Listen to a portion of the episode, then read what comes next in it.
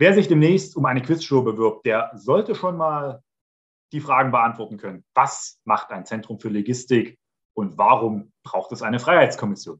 Nein, wir haben nicht die ein oder andere Menge einer Betäubungsmittelsubstanz zu uns genommen, die demnächst durch die Ampelkoalition freigegeben wird, sondern schlicht den Koalitionsvertrag gelesen. Ob er uns gefällt und was sonst noch so drin steht, dazu heute mehr im Podcast.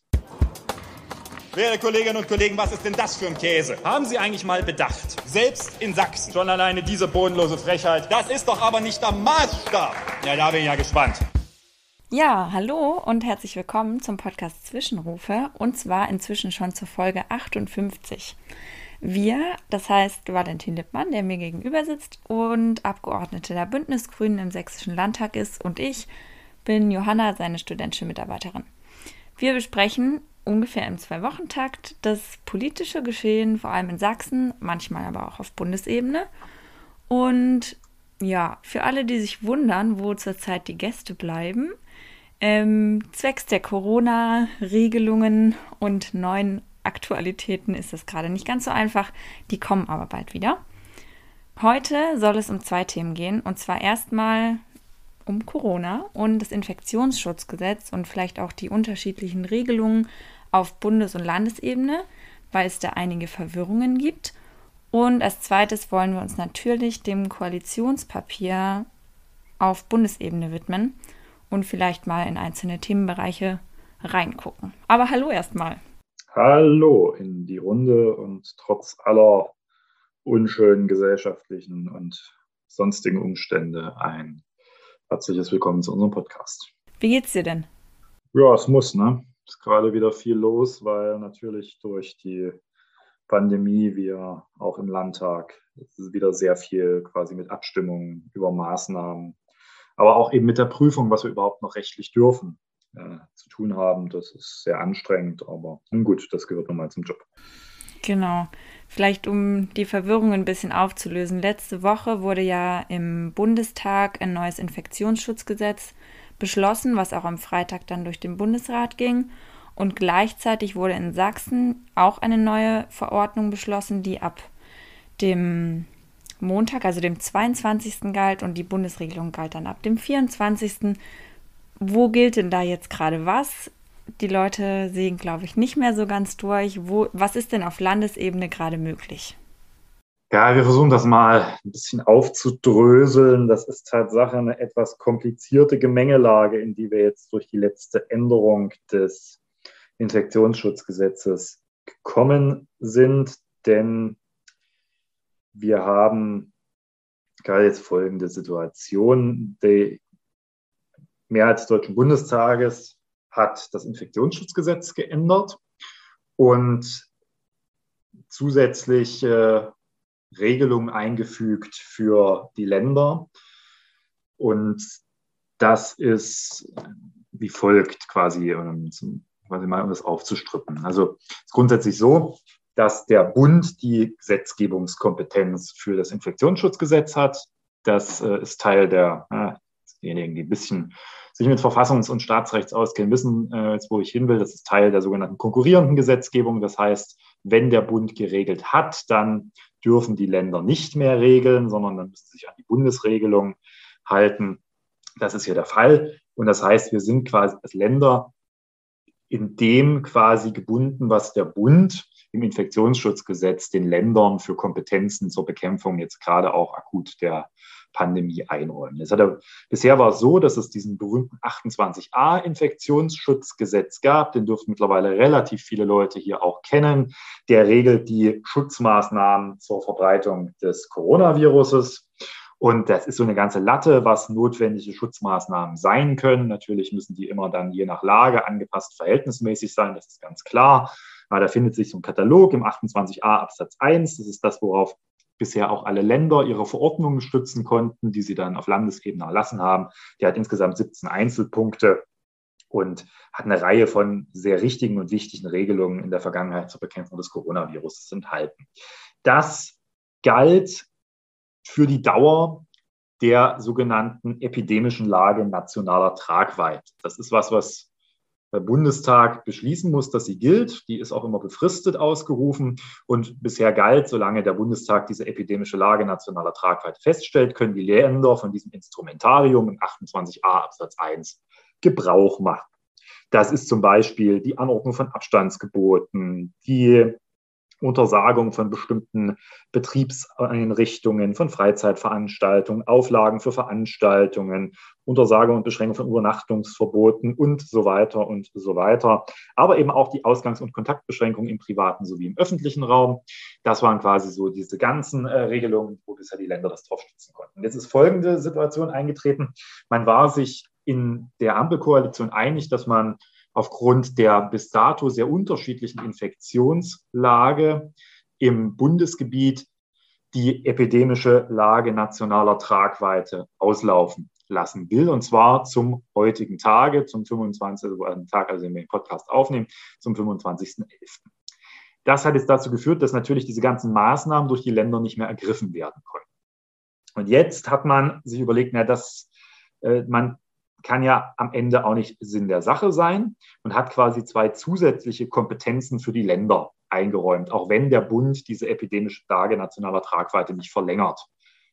Das eine ist, dass man im Absatz 7 des 28a einen Regelkatalog eingeführt hat, wo die Länder unabhängig von der Frage, ob eine epidemische Lage nationaler Tragweite durch den Bundestag festgestellt wurde, bestimmte Regelungen treffen können. Das ist zum einen die Anordnung von Abstandsgeboten, dann die Anordnung von Kontaktbeschränkungen, die Verpflichtung zum Tragen einer FFP2-Maske, die Verpflichtung für Impfgenesenen und Testnachweise, für den Zugang zu bestimmten Betrieben, Gewerken, Einrichtungen und Angeboten, die Verpflichtung zur Ausstellung und Anwendung von Hygienekonzepten, die Beschränkung von Personenzahlen bei einer Reihe von gewerblicher Ausübung beziehungsweise Angeboten und Veranstaltungen, sowie Auflagen zur Fortführung des Betriebs von Gemeinschaftseinrichtungen, Schulen in dem Fall und Hochschulen und dann noch eine Regelung zur Verarbeitung von Kontaktdaten, zur Kontaktdaten nachverfolgen. Also das können, sagen wir quasi erstmal grundsätzlich das Repertoire für die Länder. Ihr könnt, weil die epidemische Trage nationaler Tragweite nicht mehr ist, könnt ihr nur noch diesen Katalog, der deutlich kleiner ist und auch weniger grundrechtsintensiv ist, nutzen.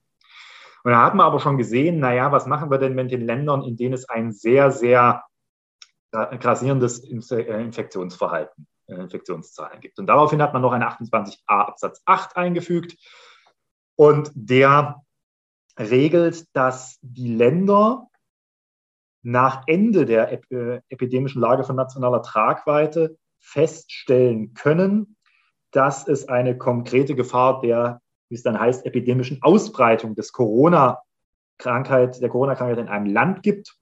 Dann kann das Parlament, also in dem Fall der Landtag des jeweiligen Landes, beschließen, dass bestimmte Teile des Infektionsschutzgesetzes, nämlich dieser ursprüngliche Katalog, der mit der epidemischen Lage nationaler Tragweite galt, angewendet werden kann für die Länder als quasi für das jeweilige Land und die jeweilige Landesregierung darauf ihre Verordnung stützen kann.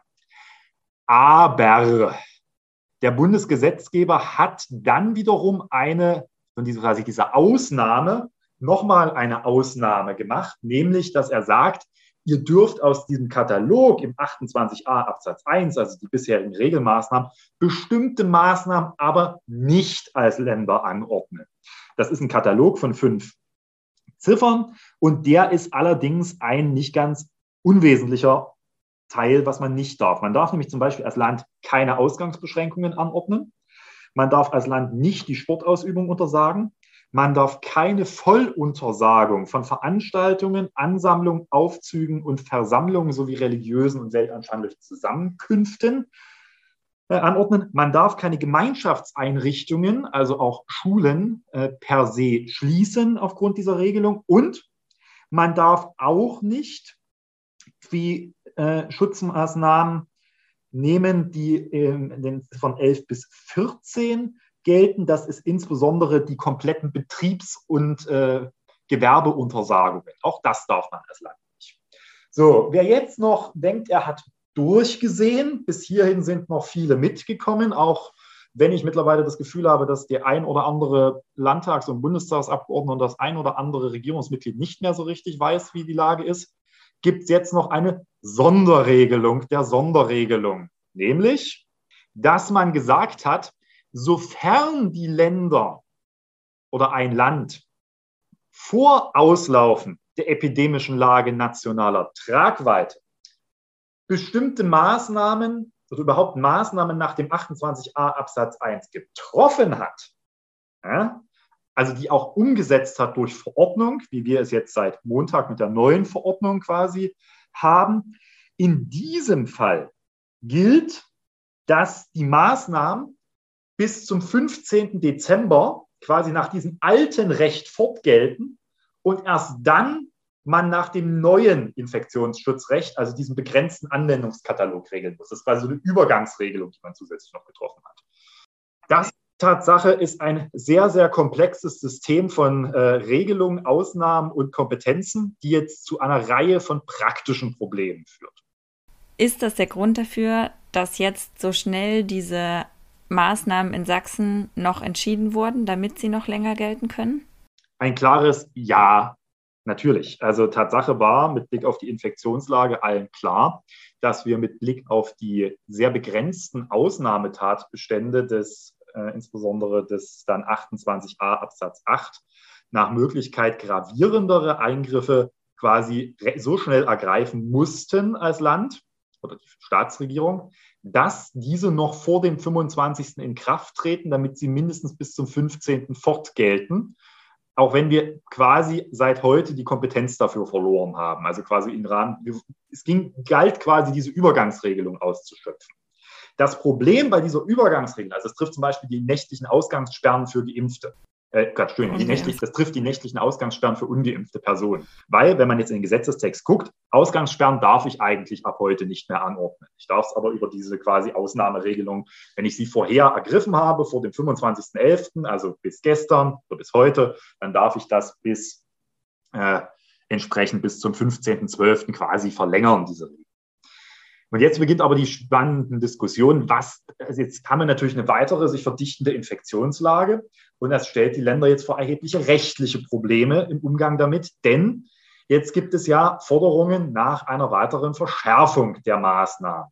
Und da gibt es einfach juristisch erhebliche Probleme. Ja, die ihr einfach nicht machen könnt. Das heißt aber, um das mal kurz zusammenzufassen, es ist ja eigentlich das, was lange gefordert wurde, dass die dass der Bund den Ländern oder den Parlamenten mehr Kompetenzen gibt. Gleichzeitig gibt es aber eine starke Einschränkung und die Regeln, die jetzt eigentlich schon nur noch diese Ausnahme betreffen, können gar nicht mehr verschärft werden, auch am 15. Dezember nicht mehr.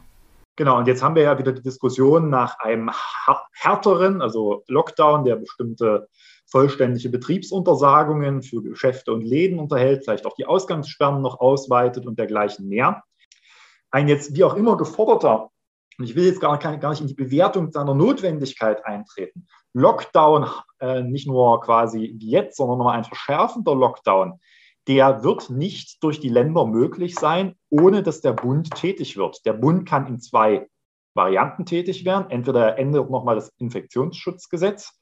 Allerdings ist das jetzt auch nichts, was innerhalb von Tagen der Fall sein wird. Oder er stellt erneut die epidemische Lage nationaler Tragweite fest. Dann fallen wir quasi wieder in das Instrumentarium des alten, 8, also des bestehenden 28a Absatz 1 und haben deutlich mehr Kompetenzen als Länder. Ohne, also jetzt zu glauben, man könne jetzt noch eine quasi auf Basis des alten Rechtes anwendbaren quasi verschärften Lockdown mit Schulschließungen, mit Betriebsschließungen generell, also insbesondere Laden, Gastronomie und so weiter, durchsetzen als Land, das wird nach gegenwärtiger Rechtslage nicht mehr gehen. Ja, das ist quasi seit der, dem Auslaufen der epidemischen Lage nationaler Tragweite nicht mehr möglich. Ich glaube, das hat auch schlicht niemand so richtig mit rechnen wollen, dass man schneller wieder in diese Lage kommt. Also quasi absurderweise mit dem Auslaufen der epidemischen Lage nationaler Tragweite wieder den Höchstinzidenzwert äh, nochmal vom Vortag erreicht und nochmal vom Vortag erreicht und eigentlich die epidemische Lage quasi immer extremer wird. So. Und das ist wie gesagt, all diejenigen, die sagen, wir müssen jetzt bis zum Datum X, ich hörte jetzt auch irgendwie, dass in der sächsischen Staatsregierung angeblich Menschen da äh, fordern, dass man bis zum 9. Dezember jetzt einen harten Lockdown brauche, die mögen mir bitte zeigen, auf welcher Rechtsgrundlage das erfolgen soll. Ich sehe sie nicht. Und jetzt, weswegen ich das vorhin gesagt habe, nochmal mit der grundgesetzlichen Einordnung, ich kann als Land nicht einfach hingehen und sagen, dann machen wir das jetzt halt irgendwie auf einem anderen rechtlichen Instrumentarium mal, wie wir wollen, weil dann wird jede Klage gegen diese Maßnahmen relativ einfach von den Gerichten kassiert werden, mit dem Hinweis, dass dem Land die Gesetzgebung und Verordnungskompetenz an der Stelle fehlte und deswegen sie nicht über die Bundesermächtigung hinausgehen konnten. Und weil sie das getan haben, ist das Ding schon quasi formell rechtswidrig und nicht nur die Frage materieller Verhältnismäßigkeitsprüfung dann entscheidend, sondern dann scheitert das Gesetz schon auf dem formellen Rechts oder die Verordnung auf dem formellen Rechtswege. Das ist eine ziemlich verkorkste Situation, mit der man jetzt umgehen muss. Und jetzt sehen wir auch mal durchaus, dass äh, sehr schnell auf Forderungen, die in der Öffentlichkeit aufgrund der epidemischen Lage berechtigt oder unberechtigt, das sei dahingestellt, ergriffen werden, Tatsache einfach auch an rechtlichen äh, Aspekten scheitern. Und es war, ja, da hast du recht, es war ja der bewusste Wille, das stärker in die Hand der Länder zu geben. Aber man hat eben auch den Handlungsspielraum der Länder verengt. Das kann man richtig finden, mit Blick beispielsweise auf die Frage, ob Ausgangssperren überhaupt verhältnismäßig sind zur Bekämpfung der Pandemie. Das kann man aber auch, da kenne ich auch genügend Leute, falsch finden, die einfach sagen, naja, ihr habt jetzt den Ländern quasi in, der zugespitztesten, aber zugespitzten Lagen auch noch Kompetenzen genommen, hier nachsteuern zu können. Okay.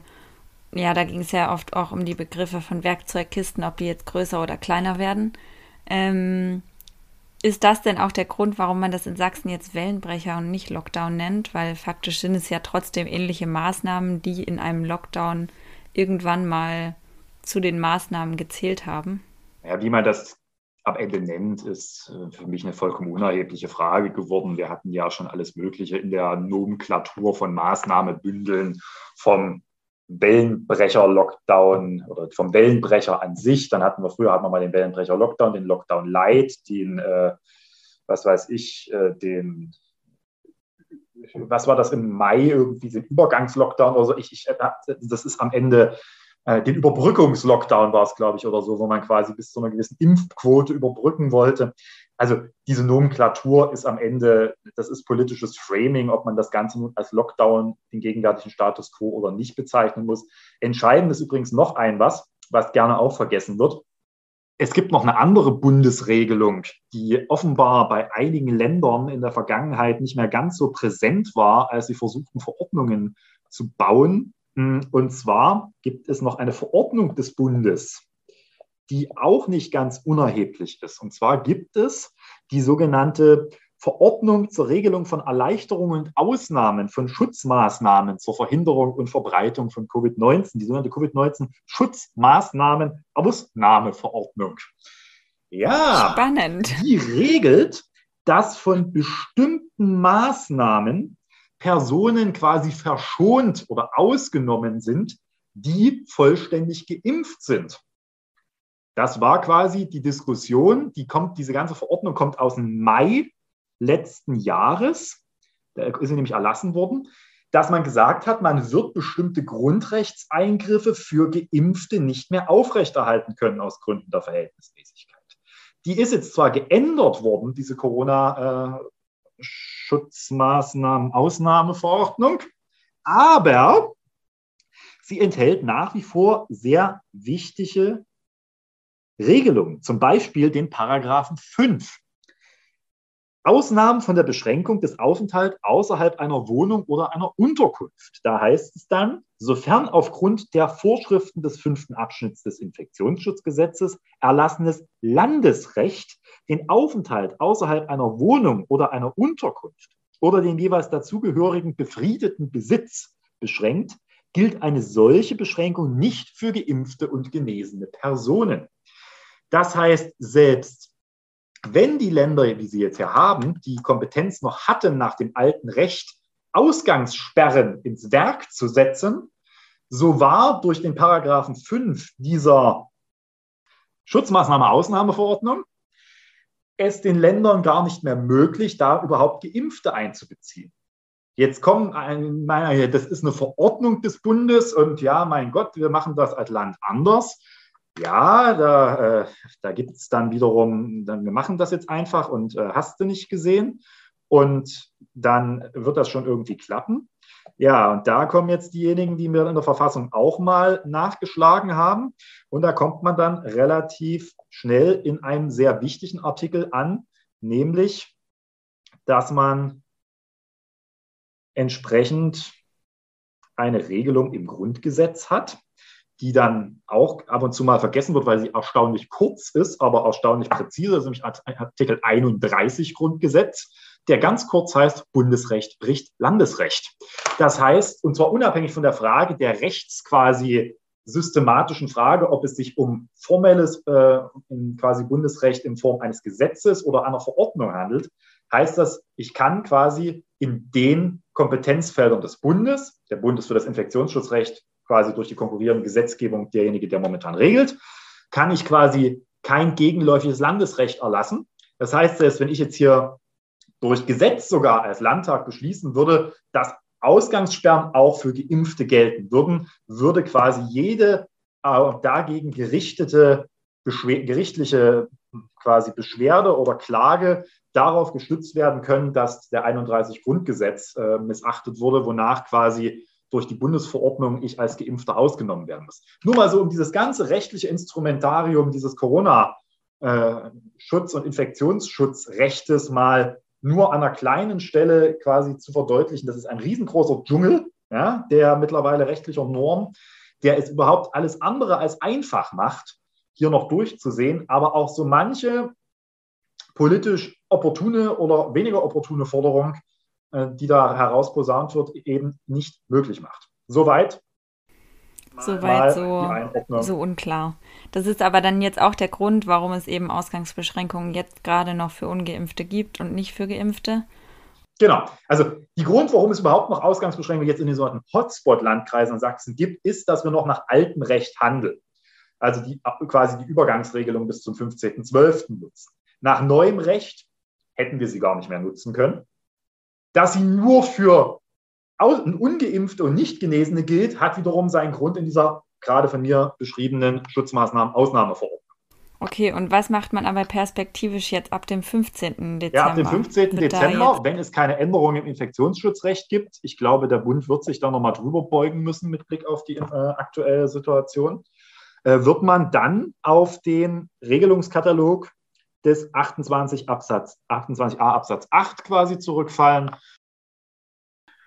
Ja, so, wir haben es jetzt mal versucht, ein bisschen den Dschungel zu lichten. Mal gucken, wie sich die nächsten Wochen oder Tage hinsichtlich des Infektionsschutzgesetzes dann noch gestalten werden. Okay, sehr gut. Dann würden wir jetzt mal zum Koalitionspapier kommen, was ja am Mittwoch vorgestellt wurde von den Ampelparteien der Ampelkoalition, wie auch immer man das nennen möchte. Hast du schon alles lesen können? Vielleicht erstmal so viel. Nein, ich habe äh, noch nicht alles lesen können, auch weil wir hier gerade mit den vorher ausgiebig beschriebenen Problemlagen beschäftigt sind. Ich habe mich jetzt auf meine Teile konzentriert, die quasi für mich als Innenrechtspolitiker, aber auch als parlamentarischer Geschäftsführer einer Fraktion, was so Parlamentsfragen angeht, ähm, ja, relevant sind. Und ich finde, da ist viel Gutes dabei. Seit gestern, seit das Koalitionspapier veröffentlicht wurde und auch die Vorstellung davon war, gibt es ziemlich viel positive Kritik, habe ich das Gefühl. Ähm, es scheinen für alle Parteien und auch für alle Leute, die bisher nach Kritik gesucht haben, da recht zufriedenstellende Dinge drin zu stehen. Wie zufrieden bist du denn mit deinen Bereichen? Also ich bin durchaus sehr zufrieden. Nach Blick in das Sondierungspapier hatte ich so ein bisschen die Sorge, dass insbesondere der ganze Innen- und Rechtsbereich, also der klassische Innen- und Rechtsbereich, wenn man jetzt mal die, die wichtigen Fragen, wo ja auch sehr viel schon drin stand zum Thema auch Asyl und Migration und äh, Vielfalt und auch Demokratie, wenn man die jetzt mal ausnimmt, dass dieser eher klassische Bereich, ein bisschen hinten runterfällt, was ich sehr schade finde, was jetzt auch einer, insbesondere einer Koalition, in der ja zwei Bürgerrechtsparteien mit der FDP und den Grünen dabei sind, irgendwie merkwürdig gewesen. Ja. Und umso zufriedener bin ich eigentlich so mit Blick in diese ganzen, äh, ganzen Vereinbarungen, dass da doch ziemlich viel rausgekommen ist. Was ist denn innenpolitisch für dich relevant und was haben vielleicht die Grünen auch mit rein verhandeln können? Also innenpolitisch, wenn man jetzt mal den, den Kern wirklich der Innenpolitik nimmt, dann ist das natürlich zum einen der Umgang mit der, der Polizei. Und äh, da finde ich schon, neben dem wichtigen Thema der äh, Wiedereinführung der Ruhegehaltsfähigkeit der Polizeizulage, das ist ein wichtiges Thema, was die Grünen seit Jahren im Bund gefordert haben, um den Polizeiberuf attraktiver zu machen, finde ich natürlich die Frage des, äh, die Einführung, die geplante Einführung eines unabhängigen Polizeibeauftragten und der Kennzeichnungspflicht für äh, Bundespolizistinnen und Bundespolizisten natürlich aus bürgerrechtlicher Sicht einen enormen Fortschritt. Das sind zwei wesentliche Forderungen zur Verbesserung auch der Fehlerkultur mit und in der Polizei, die wir Grüne seit ja, Jahren, Jahrzehnten fordern, die uns ähm, auf landesrechtlicher Ebene teilweise gelungen sind bisher, teilweise weniger und die total wichtig sind. Und es ist umso ähm, ja, erfreulicher, dass genau diese Punkte jetzt auch äh, auf Bundesebene für die Bundespolizei kommen. Das finde ich einen, sehr guten, sehr, äh, sehr starken auch Punkt, der mich schon sehr äh, erfreut hat.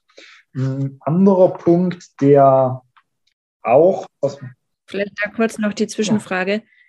Ist es für die Länder jetzt unterstützend, wenn die Kennzeichnungspflicht bei der Bundespolizei naja, eingeführt wird? Es ist vor allem für die Länder hilfreich. Ich meine, es sind ja jetzt auch eine Vielzahl von Ländern, die sie schon eingeführt hatten oder äh, bereits haben in der Vergangenheit, beziehungsweise wo sie wie in Sachsen in der Planung sind äh, oder in Baden-Württemberg vereinbart. Äh, irgendwann wird der Druck halt, ich sage es mal platt, wenn du das vorletzte oder letzte Land bist, das es immer noch nicht hat, dann kannst du zwar sagen, ich bin gehört zu den letzten Aufrechten, aber irgendwann wird der Druck dann auch zunehmen, weil es auch erklärungsbedürftig wird. Also das ist immer gut, wenn da auch von Bundesseite übrigens äh, Punkt ist. Ähnlich verhält sich beim Wahlalter. Ja, das ist also die Absenkung des Wahlalters auf 16. Ich glaube, dass das tatsächlich ein Punkt sein wird, der noch viel stärker Druck auf die Länder ausüben wird. Zum einen, weil, kleiner Exkurs, ich äh, meine Masterarbeit über die Frage geschrieben habe, wie quasi sich wahlrechtliche Leitbestände ausentwickeln. Also sprich, wann man quasi so eine Art Common Sense über die Notwendigkeit einer wahlgerechtlichen Änderung äh, gebracht hat oder bekommen hat, dass am Ende nahezu alle Bundesländer oder auch der Bund da nachziehen. Und das Wahlalter ist zum Beispiel so ein Punkt, wo ich auch verargumentiert habe, dass das ein Punkt sein wird. Wenn der Bund das eines Tages ändert, dass die Länder dann nachziehen werden. Ich bin gespannt, ob meine Prognose aus meiner Masterarbeit im Jahr 2015 sich äh, dann bis zum Jahr 2000 und ja, spätestens 25 dann realisiert hat. Aber es ist Tatsache so, dass quasi bei ganz vielen wahlrechtlichen äh, Dingen dann das versucht wird zu vereinheitlichen auf Bundes- und Landesebene. Warum? Es ist mitunter so, dass ja beispielsweise gerade die Europawahl bei ganz vielen Ländern, und hier geht es ja quasi um die Vereinbarung sowohl für die Bundestags- als auch die Europawahl, gemeinsam mit Kommunalwahlen abgehalten werden. Und jetzt ist es doch mithin einfach den Leuten nicht zu erklären, dass man auf Bundesebene bei der Europawahl mit 16 wählen darf, ich aber mein Kommunalparlament erst mit 18 wählen darf. Und genau diese Widersprüchlichkeiten, die jetzt entstehen werden, werden, glaube ich, einen enormen Druck auf die Verfassungsgesetzgeber der Länder, also die, die Landtage ausüben, hier nachzuziehen und das Wahlrecht auf 16 auch zu reduzieren. Das bringt nochmal deutlich Musik in diese Debatten, selbst in den Ländern, wo man sich beharrlich dagegen wehrt. Aber hier muss natürlich, und das ist der Punkt, hier muss natürlich eine Grundgesetzänderung her. Und dafür bedarf es natürlich mehr Stimmen, als die Koalition hat. Ein Problem, das ich hier mit Blick auf Verfassungsänderungen kenne. Und hältst du es für realistisch, dass das durchgesetzt wird? Ja, eine Union, insbesondere eine Union, also ausschließlich ja die C äh, Union wird jetzt da äh, mal Farbe bekennen müssen, wie sie damit umgeht. Ich glaube, es, es spricht nichts mehr dagegen, sondern vielmehr dafür, diesen Weg zu gehen. Aber natürlich wird das eine, ja, ein Punkt werden, wo ich schon sehe, dass es da noch Diskussionsbedarf geben wird. Ja, es ist auch nicht so, dass, dass das quasi, quasi ein Selbstläufer wird. Okay. Und was gibt es bei rechtspolitischen Themen? Hm, ich will vielleicht bei der Innenpolitik noch ein, ein, ein total spannenden Punkt rausnehmen. Da habe ich dann wirklich sehr interessant, äh, fand ich. Also neben so ein paar klaren Aussagen, die ich auch sehr wichtig finde, übrigens auch mit Blick auf die Länder, dass es eine klare Absage an die äh, Quellen TKÜ und Online-Durchsuchungen im Bundespolizeigesetz gibt und dass man sich darauf verständigt hat, dass man keine Sicherheitslücken ankauft und offen halten wird, sondern im Gegenteil, dass man ein Schwachstellenmanagement beim BSI quasi etablieren will, also dass quasi der Bund äh, daran teilhaben wird, Sicherheitslücken zu schließen. Das finde ich schon stark, ja, weil das auch nochmal deutlich macht, dass diese ganzen Irrungen wie Quellen-TKÜ und Online-Durchsuchungen eben, ja auf Schwachstellen im System basieren, um überhaupt reinzukommen, dass diese Irrungen dann am Ende reglementiert werden. Auch gut und mich persönlich in Sachsen erfreut ist das klare Bekenntnis, dass man biometrische Erfassung bei Videoüberwachung ähm, ablehnt. Das finde ich mit Blick auf auch das sächsische Polizeigesetz, was wir nach wie vor, äh, mündliche Verhandlung steht immer noch aus, vom sächsischen Verfassungsgerichtshof beklagen, durchaus ein sehr, sehr positiver Punkt, den man auch klar sagen kann, der Bund macht das auch nicht. Naja, gut, in Sachsen interessiert das immer keinen, was der Bund nicht macht, hat man ja vor uns schon. Hm, aber trotzdem, und äh, die Stärkung der Geheimdienstkontrolle, insbesondere bei den Nachrichten, das ist auch durch ein wichtiger Punkt. Aber einen Punkt fand ich dann doch, ich weiß nicht, irgendwie fand ich ihn schön. Und zwar geht es um die Frage der Sicherheitsgesetzgebung. Generell, da hat man sich äh, wirklich gut darauf verständigt, finde ich einen äh, wirklich guten Punkt, auf eine erneute Evaluation der Sicherheitsgesetzgebung des Bundes. Das gab es schon mal unter Schwarz-Gelb, glaube ich, seinerzeit. Hm, das haben wir in Sachsen auch immer wieder gefordert. Da führt immer kein Weg rein. Aber das hat zum Beispiel die letzte Erhebung hat dazu geführt, hat verdeutlicht, dass viele dieser Befugnisse, diese Befugnisausweitung gar keinen Sinn hatten, beziehungsweise auch äh, quasi in äh, kein Verhältnis zu ihrem tatsächlichen Erfolg standen, was die Eingriffe in die Bürgerrechte angeht. Und dann finde ich aber schön, das ist eigentlich so ein Satztag, da kann man sich eigentlich an die Wand hängen. Dafür schaffen wir ein unabhängiges Expertengremium, Klammer auf Freiheitskommission, Klammer zu, das bei zukünftigen Sicherheitsgesetzgebungsvorhaben berät und Freiheitseinschränkungen evaluiert. Jetzt kann man sagen, frei nach Hannah Arendt, der Sinn von Politik ist Freiheit. Wozu braucht dann die Politik noch eine Freiheitskommission? Aber ich finde irgendwie die Vorstellung, dass es eine Freiheitskommission gibt, die über unsere Grundrechte zumindest ein bisschen wacht, etwas, was mich als liberalen Bürgerrechts- und Rechtsstaatspolitiker äh, doch in irgendeiner Weise das Herz etwas höher schlägen lässt. Das klingt schon mal gut. Gibt es denn innenpolitisch irgendwas, was du kritisieren würdest oder nicht zufriedenes? Naja, die großen Strukturwandel beim Verfassungsschutz haben wir erwartungsgemäß auch auf Bundesebene nicht hinbekommen. Hm, das ist aber immer so. Also wir haben einfach eine ganz unterschiedliche Vorstellung über die Frage, was Verfassungsschutz bedeutet. Hm, aber diese quasi dieses von uns quasi propagierte und immer wieder geforderte Reduzierung auf einen Kernbereich beim Verfassungsschutz, der quasi nur dafür zuständig ist, dann also Gefahrenaufklärung für terroristische Bestrebungen äh, zu gewährleisten, das ist natürlich, muss man ganz ehrlich sagen, weder mit einer, äh, vor allem mit einer SPD nicht machbar, aber ich glaube auch mit einer FDP, das war klar. Aber wie gesagt, Immerhin hat man sich dann, wie auch bei uns in Sachsen, wo das ja auch äh, nicht ging, auf die Verbesserung der Kontrolle, auch hier übrigens auch nochmal auf wichtiger Punkt, auf die äh, gesetzliche Regelung zu den V-Personen äh, nochmal stärker verständigt. Das ist schon was, das ist äh, positiv, aber klar, das ist ein Punkt, da war klar, dass man damit nicht äh, zwingend durchkommen wird an der Stelle, oder was heißt, das ist ja unwahrscheinlich. Hm, ja, und weil du von uns gefragt hast, Justizbereich, also da ist auch, hm, da sind durchaus auch ein paar schöne Punkte drin. Zum einen, dass man den Pakt für den Rechtsstaat mit den Ländern erweitern und verstetigen will und äh, um den Digitalpakt ergänzen will. Das ist insbesondere für die Finanzierung der Justiz der Länder enorm wichtig, weil wir dort vor großen Aufgaben stehen.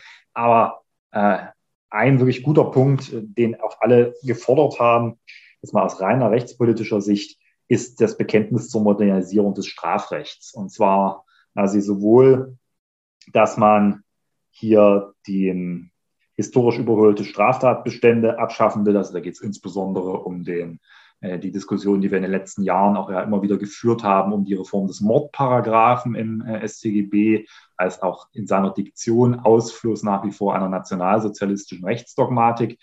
sofern man das Dogmatik nennen kann, als auch quasi die Frage der Modernisierung an vielen Stellen, überholte Straftatbestände, aber auch quasi überzogene Straftatbestände, zur, nicht notwendig, ne? Cannabis-Legalisierung äh, fällt ja auch in diesen Bereich, die am Ende auch zur Entlastung der Justiz führen soll.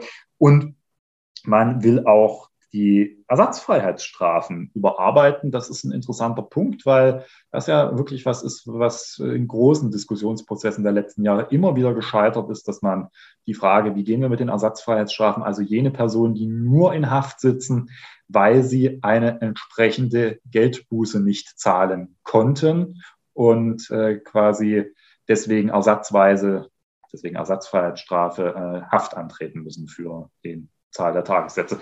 Dass man das äh, versucht, eine Reform zu unterziehen, das ist durchaus ein Punkt, der wichtig ist. Und ich finde auch, ähm, gerade lange hatte erst äh, vorletzte Woche, oh, ne, mittlerweile wahrscheinlich schon drei Wochen her, beim äh, Sächsischen Anwaltsverband, da äh, beim Parlamentarischen Abend auch die sehr starke Forderung nochmal nach der Reform der Strafprozessordnung, und zwar nicht zur Einschränkung der Rechte der Beschuldigten und der Verteidiger, sondern beispielsweise, dass die Vernehmung und Hauptverhandlungen demnächst auf Bild und Ton aufgezeichnet werden müssen.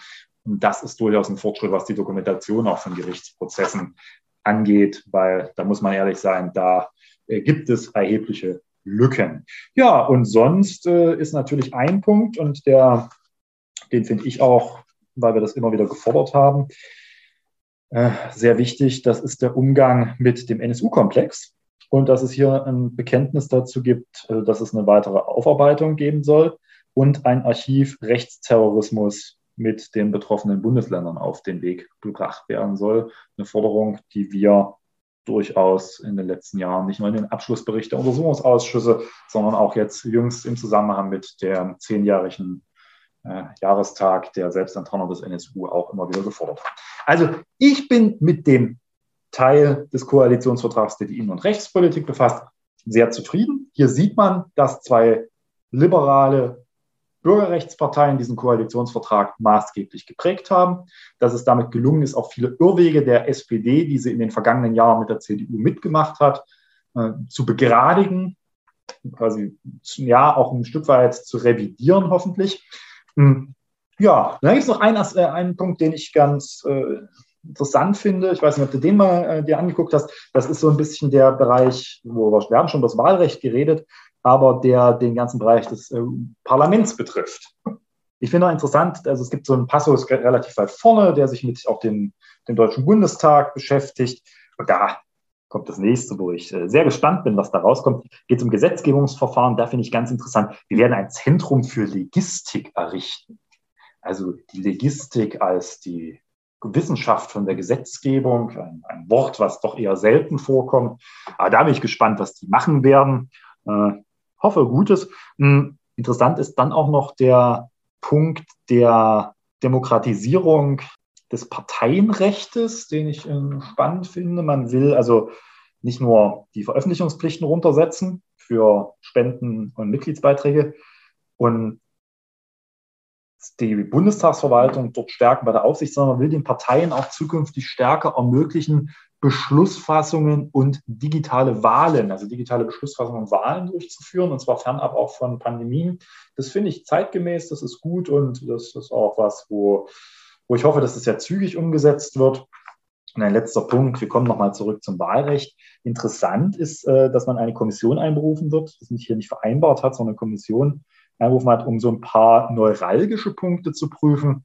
Das ist zum einen die Verlängerung der Legislaturperiode auf fünf Jahre. Der Deutsche Bundestag hat ja quasi als absolute, absolute Minderheit noch die äh, vier Jahre als Legislatur, im Vergleich auch zu den Landtagen. Und man auch die Begrenzung der Amtszeit des Bundeskanzlers oder der Bundeskanzlerin dort prüfen will. Ein, Unterfangen, das ja sehr stark auch von der FDP immer gefordert Ich persönlich halte davon nichts, aber äh, da lasse ich mich gerne auf den Diskussionsprozess äh, ein und das soll dann gerne mal die Kommission erörtern. Ja, also insgesamt ein Koalitionsvertrag, der aus bürgerrechtlicher, rechtsstaatlicher, liberaler Sicht Tatsache den Punkt der Unterüberschrift des Koalitionsvertrages, nämlich mehr Fortschritt wagen, erfüllt, aber auch den ersten Teil der Unterüberschrift, nämlich Bündnis für Freiheit, Gerechtigkeit und Nachhaltigkeit, also die Freiheitskomponente, sehe ich sehr erfüllt Und ich schaue mit gewisser Zuversicht darin, dass er hoffentlich vollständig und auch möglichst zügig in einigen Punkten umgesetzt wird. Also ich kann dem äh, ohne Probleme zustimmen. Das wollte ich gerade noch fragen. Die Abstimmung findet ja bei den Bündnisgrünen, kann ja digital dann jeder noch zustimmen. Wie optimistisch bist du da, dass das stattfinden wird? Dass da eine Mehrheit kriegt, ja. ja. Das, glaube ich nicht, dass das äh, übermäßig große ähm, Probleme bei der Erreichung der Mehrheit gibt. Natürlich, ich habe den jetzt aus meiner fachpolitischen Sicht beurteilt. Es gibt natürlich berechtigte auch Kritikpunkte an diesem Koalitionsvertrag, die ja jetzt schon geäußert wurden. Grundsätzlich ein Koalitionsvertrag, der es allen recht macht, gibt es nicht. Das ist äh, immer das eine. Es verhandelten dort drei Parteien, die durchaus sehr unterschiedlich sind miteinander, die auch ganz unterschiedliche Vorstellungen alleine von der Frage, was die Aufgaben eines Staates sind, haben. Und ich glaube, dass man das auch sieht ja, und dass, dass man auch an einigen Stellen Tatsache, und das finde ich in Koalitionen nicht falsch, viel, viel stärker so ein bisschen Leben und Leben lassen an der einen oder anderen äh, Stelle genommen hat, dass man sagt, okay, ihr kriegt da vielleicht einen Punkt, der jetzt quasi für euch wichtig ist, wir kriegen dort einen Punkt, der für uns wichtig ist und nicht alles in so einem Korsett von totgelutschten Kompromissen äh, in jedem Einzelpunkt ertränkt hat, sondern versucht halt eben auch zu sagen, wir wagen an der einen oder anderen Stelle was in die eine wie in die andere Richtung. Und dafür gibt es dann an der anderen Stelle eben quasi für den jeweiligen anderen Koalitionspartner was. Natürlich äh, ist es so, dass es Punkte gibt, die möglicherweise, also ist sehr stark prononcierte Kritik, dass es zu wenig sozialpolitische Maßnahmen in diesem Koalitionsvertrag gibt, dass auch die klimapolitischen Maßnahmen aus Sicht einiger nicht ausreichen. Damit wird man sich auseinandersetzen müssen. Aber ich finde, wie gesagt, für meinen Teil äh, diesen Koalitionsvertrag sehr gelungen. Ich bedauere natürlich ein was, und jetzt kommt mein Ceterum Censio. Das lautet, dass man leider als Grüne sowohl die Innen- als auch die Rechtspolitik in der ministeriellen Gestaltung nicht für sich reklamieren konnte oder gar keins von beiden reklamieren konnte, indem das Innenministerium an die SPD und das Justizministerium an die FDP geht. Ich finde das seit Jahren ein Missstand. Justizministerien haben wir zwar in der Bundesrepublik, ja gerade auch in Sachsen mit äh, Katja Mayer als Justizministerin. Aber das, ich weiß, dass es äh, eine, sicherlich eine große Schwierigkeit ist, als Grüne überhaupt an ein Innenministerium zu kommen. Baden-Württemberg hätte man vielleicht mal die Chance gehabt seinerzeit. Aber dass es quasi relativ klar ist, dass äh, wir jetzt auch in dieser Konstellation kein gestaltendes Bürgerrechtsressort haben, das tut mir dann im Herzen doch weh. Dafür haben wir schöne andere Ressorts. Das große Ministerium, das am Ende Wirtschaft und Klimaschutz machen wird, das ist eine riesen, riesen Herausforderung. Das ist eine große Macht. Und natürlich die grünen Kernthemen, die dabei sind und das ja an grüner äh, Seite immer auch geliebte Auswärtige Amt, keine Frage, sind tolle Ministerien. Aber irgendwie tief in mir drin schlummert eben doch seit Jahren, deswegen mein Ceterum Censio, der Wunsch, dass wir eines Tages mal auch ein Innenministerium irgendwo kriegen oder mal das Bundesjustizministerium. Beides hatten wir nämlich noch nie. Dieser Wunsch bleibt also unerfüllt. Das heißt, die Ministerienaufteilung hätte besser laufen können. Ja, was heißt besser? Sie ist also vollkommen verständlich, vollkommen in Ordnung. Und da hat dann jeder auch seine persönlichen Präferenzen, was einem lieber ist und so weiter. Aber ich kann diesen Koalitionsvertrag nicht bewerten, ohne am Ende dieses kleine Wehmutströpfchen, wo ich sage, naja, seit Jahren, aber es ist nun, wie es ist. Und das ist auch in Ordnung. Und ich glaube, dass man äh, ja, das heißt es sich halt auch gegen das SPD-Innenministerium zu behaupten. Aus den Zeiten Otto Schilis wissen wir, die sind im Zweifel auch nicht die liberalsten. Ja, mal sehen, wie das ausgeht. Die Namen der Ministerien oder MinisterInnen werden ja auch teils erst noch bekannt gegeben. Also einige sind ja offiziell schon besetzt. Die FDP hat zum gegenwärtigen Zeitpunkt, wo wir diesen Podcast aufnehmen, bereits ihre Personen benannt. Das waren wenig überraschende Namen dabei, weil Rest wird gerade noch zu großen Teilen Rätsel geraten. Gut, dann so viel dazu erstmal zum Koalitionsvertrag. Weitestgehend zufrieden. Hast du denn ein Mitbringsel für diesen? Ja, ja, gut, den Koalitionsvertrag. Ne? Den darf jetzt jeder lesen. Den darf jetzt jeder lesen, den sollte man auch lesen. Ich finde das total wichtig, dass man äh, sich das auch mal anguckt, weil das ganz klar ist, dass es wird halt die nächsten vier Jahre der Bundesrepublik prägen. Gleichwohl mitunter prägen Dinge, die in keinem Koalitionsvertrag stehen, um die Bundesrepublik mehr. Corona stand nicht im letzten Koalitionsvertrag drin und hat, glaube ich, die letzte Koalition mehr geprägt als alles andere und wird auch erstmal diese Ampelkoalition mehr prägen als die Umsetzung dieses Koalitionsvertrags selbst wahrscheinlich in den nächsten Monaten. Aber das ist in Ordnung, denn am Ende ist Regieren nicht nur die Umsetzung von Koalitionsverträgen, sondern auch die, den Umgang mit realen Gegebenheiten. Von daher lest den Koalitionsvertrag. Er ist sogar recht hübsch. Vielleicht kommen ja noch einige Zusammenfassungen auf deinen Seiten. Genau, wir werden uns den sicherlich angucken in den nächsten äh, Wochen und äh, in den nächsten Tagen und ja, sicherlich noch das eine oder andere kommentieren. Sehr gut. Dann war es das erstmal für diese Folge. Bei Fragen zum Koalitionsvertrag und eventuell auch zum Infektionsschutzgesetz könnt ihr euch immer gerne melden. Bei Themen, die ihr besprochen haben wollt, auch aus dem Koalitionsvertrag oder was so landespolitisch ansteht, außer Corona. Und weil wir vor uns mit ein kleines Schmankel noch, weil wir vor uns in der verfassungsrechtlichen Sphäre unterwegs waren, ein kleines i-Tüpfelchen des Koalitionsvertrags kurz zum Schluss. Wer bis zum Ende die Ministeriumsverteilung gelesen hat, der wird feststellen, dass man auf einen interessanten Kniff gekommen ist, was die Frage Vizekanzler und Stellvertreter des Bundeskanzlers angeht, gekommen ist. Und zwar gibt es jetzt durchaus zwei Stellvertreter von Olaf Scholz, bloß in zwei unterschiedlichen Sphären. Und das ist durchaus interessant. Da findet man nämlich auf Seite 176 die Aussage Bündnis 90, die Grünen stellen die Stellvertreterin oder den Stellvertreter des Bundeskanzlers gemäß 69 Grundgesetz. Das ist Tatsache das, was man gemeinhin als Vizekanzler benennt. Und dann guckt man etwas weiter. Und dann heißt es, die FDP stellt die Leitung folgender Ministerien. Und dann kommt Finanzen, da wissen wir ja jetzt äh, ja schon, dass das Christian Lindner werden soll. Und dann gibt es einen Klammerzusatz zugleich Paragraph 22 Geschäftsordnung Bundesregierung.